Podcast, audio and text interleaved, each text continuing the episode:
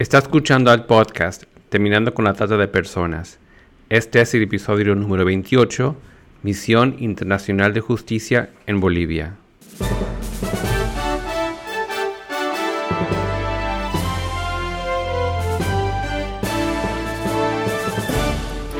Bienvenido al podcast Terminando con la Trata de Personas.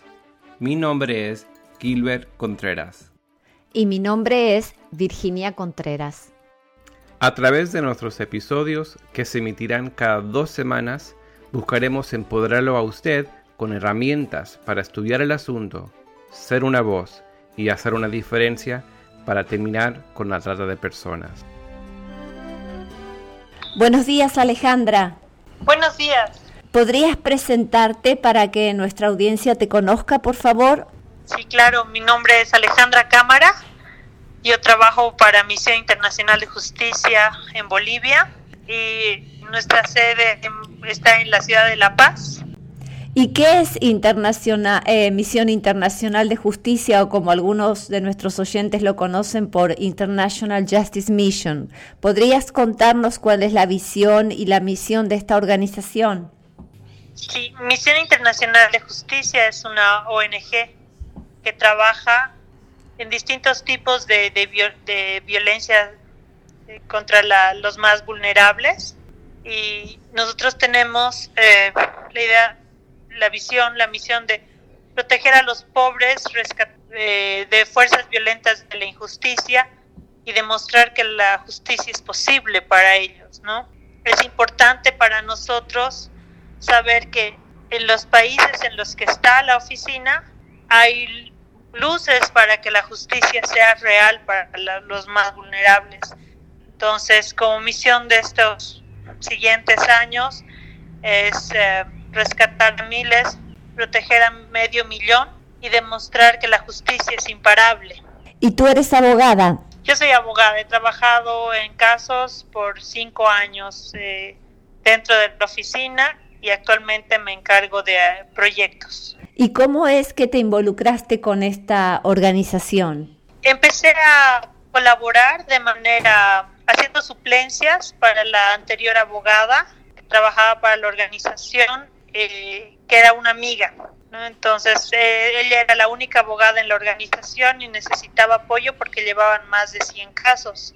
Entonces empecé colaborándoles de una forma eh, habitual, fue casi por un año que colaboré en, llevar algunas audiencias y empecé a entender la, esencia de la organización, que realmente coincidía mucho con los valores y con la ilusión que yo tuve en algún momento al entrar a la carrera de derecho. ¿Y en cuántos países latinoamericanos está presente la organización? Ahorita somos cuatro países, el Salvador, la República Dominicana, Guatemala y Bolivia, con presencia de IJM. Y tenemos algunas oficinas socias que trabajan en la temática, como es eh, Paz y Esperanza en Perú y Ecuador. Ahora, muchos de nuestros oyentes conocen a esta organización por la, eh, lo que está involucrada y comprometida en la lucha contra la trata de personas, es decir, contra la esclavitud del siglo XXI. ¿Cuál es el énfasis que se está dando en Bolivia? Porque como tú dices, el aspecto de protección y defensa de los derechos de los más vulnerables es muy amplio, ¿verdad? Los delitos que se pueden cometer contra ellos, que no es solamente el tema de trata de personas. Sí, IJM es la temática principal que maneja es todo el tema de esclavitud y Bolivia ha llevado por los primeros años la temática de trata y tráfico como la nueva forma de esclavitud, pero con el tiempo nos hemos enfocado y nos hemos especializado mucho más en, en un, uno de los inicios que tiene la trata y tráfico, que es la violencia sexual niño, niña, adolescente. ¿Y por qué digo inicios? Porque en, su mayoría y en los estudios se puede ver que muchas de las personas vulnerables para la temática de trata y tráfico han sido personas, niñas, niños, eh, adolescentes violentados en su sexualidad, donde han ha sido un puede ser un enganche para el delito de trata y tráfico o puede ser un elemento que los hace mucho más vulnerables. Claro. Entonces actualmente nos enfocamos, por, por lo menos en los últimos eh, cinco, años nos hemos enfocado en la temática de violencia sexual niño, niña, adolescente. ¿Cómo la defines a la violencia sexual?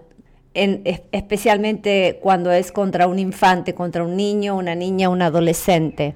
Para nosotros es la, la violencia sexual ese es el mal ejercicio del poder que tienen las personas sobre otro que es más vulnerable que ellos. Y no siempre encaja dentro de un agresor adulto, también puede ser dentro de los propios pares, pero tiene un ejercicio del poder mayor sobre la víctima que va a vulnerar el derecho de la libertad sexual del otro. Mm. Y, es una temática mucho muy compleja porque a veces las personas piensan que un niño no tiene el ejercicio pleno de su sexualidad. Claro. Pero sin embargo es, es el derecho que ellos tienen, el derecho de reservar los tiempos y los plazos hasta cumplir su mayoría de edad. Es el derecho que ellos tienen al uso de, de su sexualidad en, en reserva, ¿no? El entender de que el pleno uso lo van a tener cuando ellos sean conscientes de, lo que conlleva este, esta libertad sexual y cuando es violentada por una persona que ejerce mayor poder, le han quitado todo ese derecho. Entonces, es ese mal uso del poder frente a un vulnerable agrediendo su libertad sexual. Quisiera conocer un poco cómo es la cosmovisión eh, de la cultura boliviana, o sea, cómo la gente piensa o ve la violencia sexual eh, infantil en, ese, en esa cultura. ¿Es algo naturalizado? ¿Es parte de, de, una, de un sistema que, que lo favorece? Creo que no está dentro de nuestra cultura aceptada la violencia sexual. Lo que sí se puede ver es que está invisibilizada, que está escondida tras la falta de educación y el entendimiento de nuestro cuerpo y que hay que dar pasos mucho más grandes ahora para hacerlo visible, para reconocer. Nosotros siempre hemos manejado la idea de que las personas en su mayoría manejan muchos mitos para no poder abrir los ojos y que no les duela reconocer que en su casa o al lado de su casa está pasando la violencia sexual. Entonces, más que cultural o aceptación cultural, es una necesidad de invisibilizar para que no duela. ¿Y podrías hacer referencia a alguno de estos mitos? Sí, uno de los mitos principales es eh, que la violencia sexual contra niños, niñas y adolescentes en general se da por el consumo de alcohol. Mm. El, Bolivia es uno de los países que tiene altos consumos, alto consumo de alcohol y creen que es, es el motivo. Cuando vemos los casos nos damos cuenta que en la menor cantidad de los casos ha existido alcohol de por medio. Es también otro de los mitos que esto solo sucede en familias pobres y de baja educación y esto no es real. Esto hay un libro muy bonito en Argentina que es hasta en las mejores familias eh, que es así, o sea, pasa en casas de, personas muy educadas, eh, los agresores pueden ser médicos, pueden ser eh, personas muy reconocidas, entonces, realmente esto pasa en todas las familias, en todos los estratos sociales. Otro de los mitos es que esto sucede con personas desconocidas. Claro. Pero en realidad no es así. ¿no? Esto hemos hecho un estudio el año pasado y esto se da en el 70% de los casos en personas del entorno. Entonces, vemos que no es eh, no son reales estos mitos y por eso es que falta mucha educación en cuál es nuestra realidad y poder abrir los ojos de las personas, ¿no? Y ustedes tienen campañas de prevención. Eh, ¿Cómo sería la prevención por medio de la educación a la que haces referencia? Como Misión Internacional no hemos trabajado mucho el tema de prevención directamente. Hemos tenido unas campañas que eran los santuarios seguros a través de un equipo en iglesias, porque entendemos que las personas cuando sufren un acto de violencia, en su mayoría se refugian en alguna, en, la religión, en algún grupo de soporte. Entonces hemos visto a las iglesias como un buen grupo de soporte.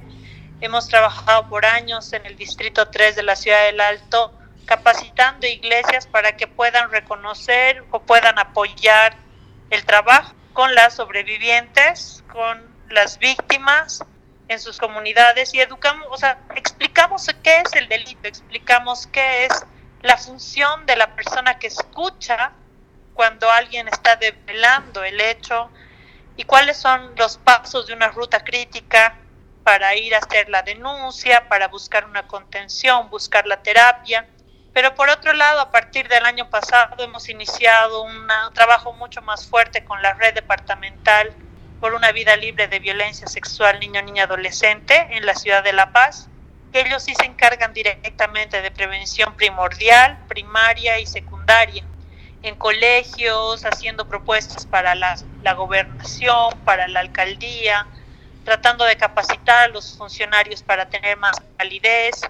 Hemos empezado el año pasado con una temática de capacitación que es el cuidado informado del trauma, que todo profesional que lleve esta temática debe conocer, porque si no entendemos la esencia del trauma, no podemos entender a la víctima y por eso luego la culpabilizamos, por eso luego trabajamos con ella como investigándola a él y cuál fue el carácter de la víctima y dejamos tranquilo al, al supuesto agresor, ¿no?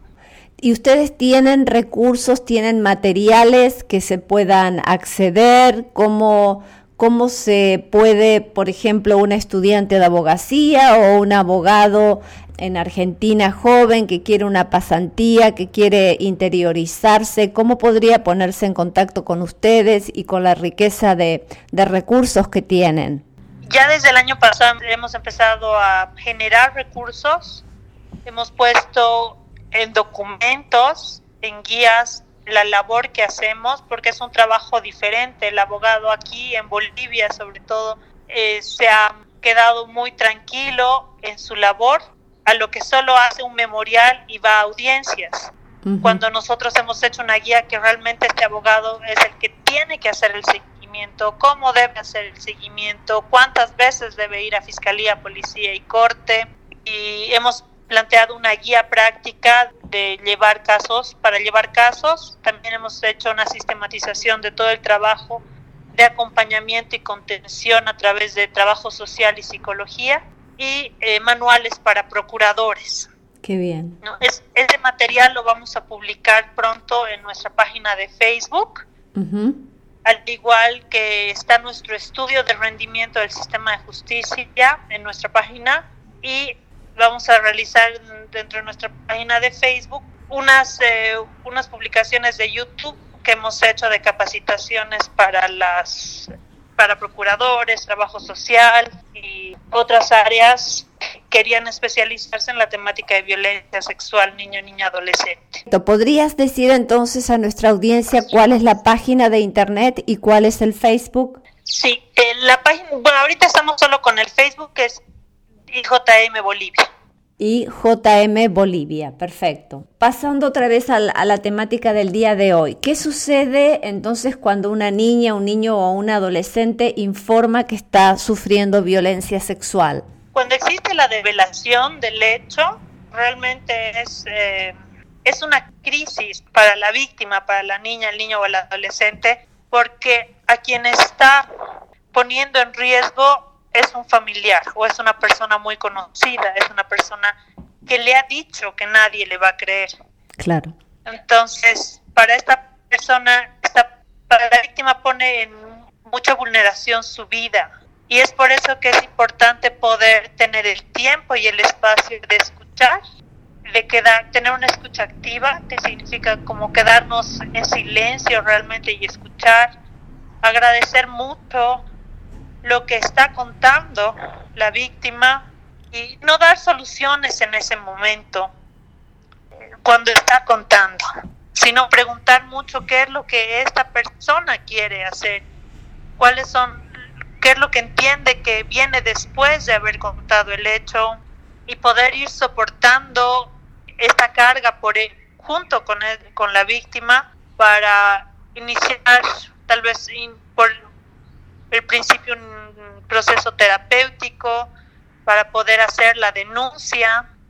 En general, la, la, sobreviviente, la víctima, no sabe exactamente lo que quiere, pero sí hay que darle estos tiempos de, de, esperar antes de darle una solución, porque generalmente lo que hacemos es nos cuenta y decimos vamos a denunciar.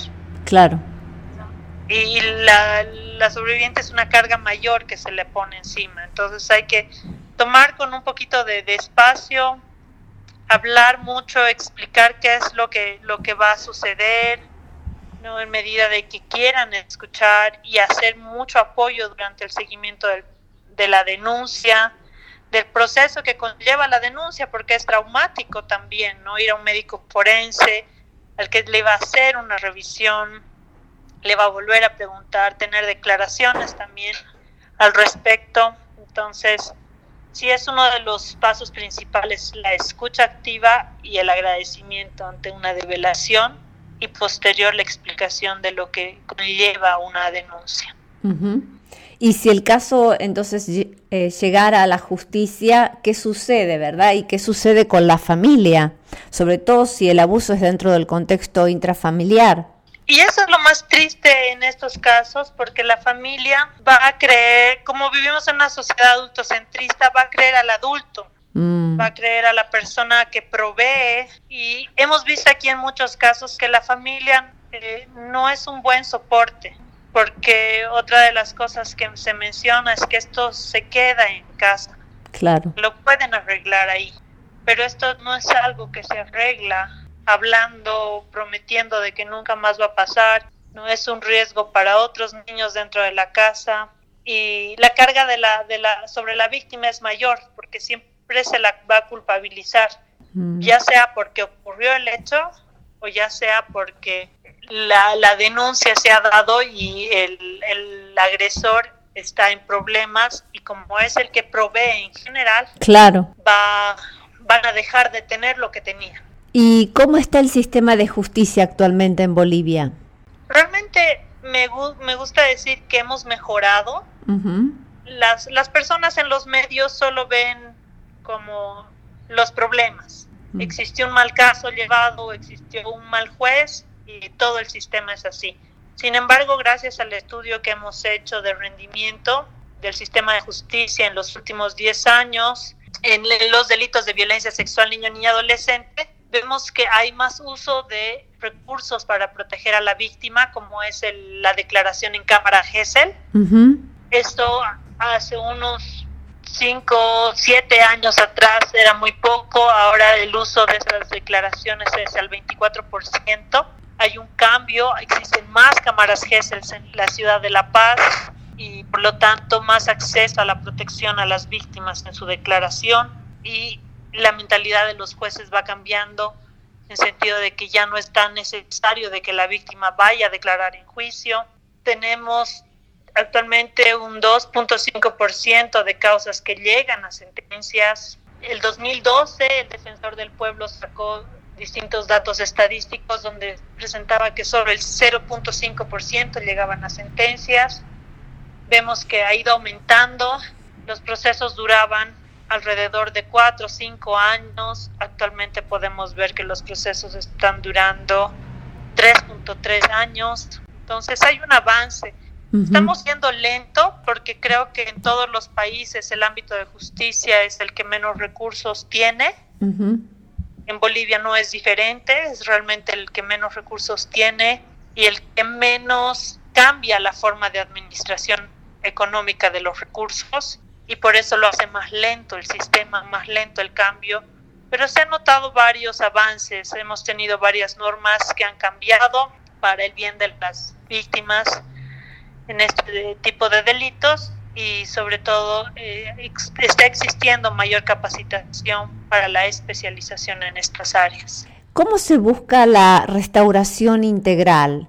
Ese es un ámbito que a nosotros nos ha tocado ver como algo bien importante y, el, y es la búsqueda no solo de una restauración en el derecho que se le ha vulnerado a la víctima, sino buscar terapia, una restauración en terapia, en derechos, en, sal, en salud, en educación, porque todo esto se ve cortado en la víctima. Claro.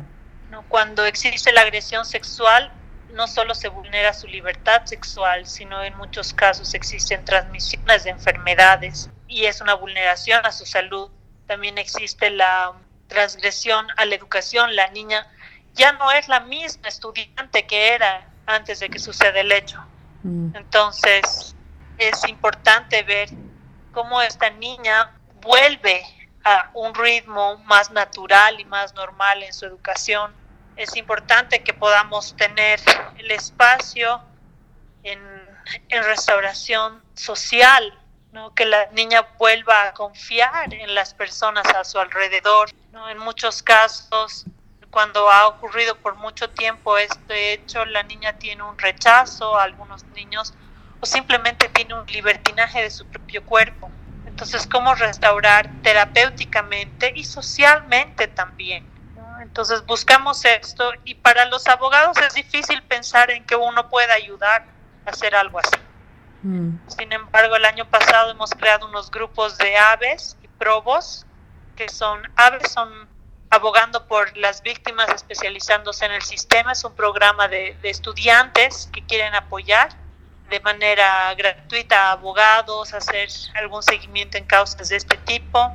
Y los probos son profesionales bolivianos al servicio que van a atender casos, ya sea en lo psicológico, en lo social, en el ámbito legal, pero es la idea es formar equipos, que el abogado ya no esté solo, sino que tenga una psicóloga para hacer esta restauración integral, que tenga una trabajadora social para hacer esta restauración integral, que es lo que buscamos a largo plazo también.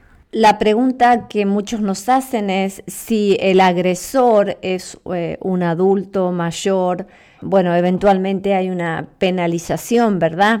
Pero ¿qué sucede cuando es un menor, o sea, un hermanito mayor hacia el hermano menor? ¿Cómo se da, cómo se maneja esa circunstancia?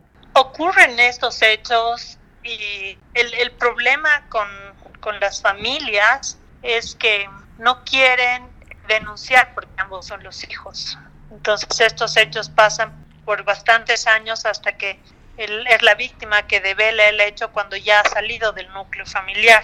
Y es un trabajo terapéutico también, ¿no? Es un trabajo que en Bolivia, sobre todo, si el menor, si la persona, si el niño, niña o adolescente es menor de 14 años, no es eh, penalizado, ¿no? Es inimputable pero sí tiene que ser denunciado ante una defensoría de la niñez y ante un juez del menor para que se obligue a la familia, por lo menos se, se dé a la familia la obligatoriedad de llevarlo a terapia.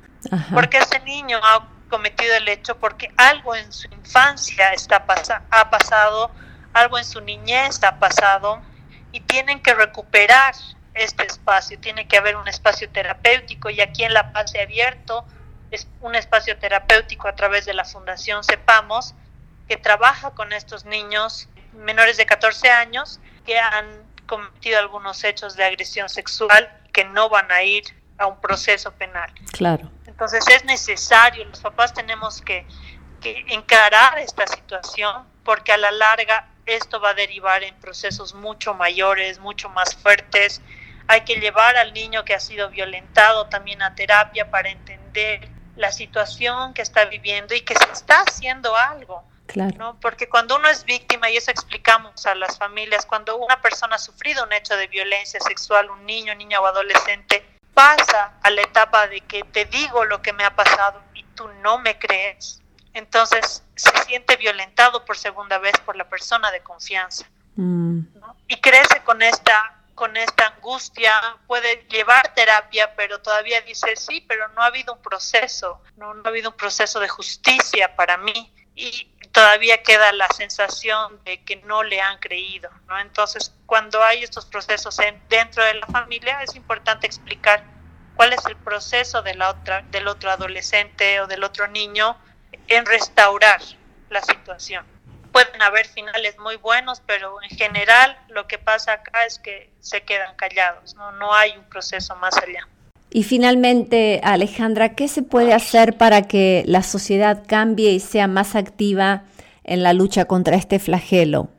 Realmente es mucha capacitación, mucho comentar y hablar estas situaciones que son dolorosas. A, a mí, al igual que muchas de, muchas de las personas de la organización, nos pasa que cuando estamos en otro grupo social y hablamos de esta temática, hay personas que te piden, porfa, no hables de esto, no, mm. no, no nos pasa aquí, eh, mm. que es muy feo el tema, por favor cambiemos de tema, cuando la realidad es que hay que tocar esta situación, porque tenemos que abrir los ojos, tenemos que enseñar a los niños a conocer su cuerpo, a explicarles cuál es la evolución que tenemos, cuáles son los derechos y cómo nos, nos hacemos respetar es muy importante desde lo más básico, es dejar la autonomía y la privacidad del niño en el niño, porque él tiene el derecho de decidir desde cómo saludar. Si el niño quiere saludar de lejos, lo único que se le pide es que mire a los ojos a la otra persona, no que le dé un beso, no, no que le dé un abrazo, no que le se acerque. El saludo es el respeto, pero el resto es una agresión contra la privacidad del niño. Entonces, desde lo más básico, enseñarles a que él decide a quién quiere saludar con beso, con mano, con abrazo. ¿no? Desde que sus partes íntimas tienen sus propios nombres y no tienen otros nombres. Así él puede reconocer qué es lo que ha sido violentado o no. Él puede saber que hay partes íntimas desde la boca, ¿no? no puede ser violentada, no puede ser transgredida a su voluntad y que hay partes en las que no puede nadie tocarles, ¿no? Y a cierta edad los padres tenemos que tener el cuidado de dónde desvestirnos, cómo vestirnos frente a los niños, porque ellos también se dan cuenta y, y son detalles que la sociedad ha dejado de lado y ha naturalizado. Entonces, empezar a educar desde ese punto de vista es importante para evitar y disminuir la cantidad de, agresiones o poder prevenirlos o conocerlos desde más antes. ¿Algo más quisieras agregar, Alejandra? Es un gusto para nosotros tenerte con nosotros en este podcast. Muchas gracias. Eh, para nosotros es importante que nos contacten si quieren materiales. Eh, vamos a subir la mayor cantidad en nuestra página de Facebook el reconocer y transmitir toda la información es ah, ahora es nuestro principal objetivo por lo que estamos dispuestos y estamos muy abiertos a compartir todo lo que tenemos y poder crecer como sociedad, ¿no? Muchísimas gracias. Gracias a ustedes.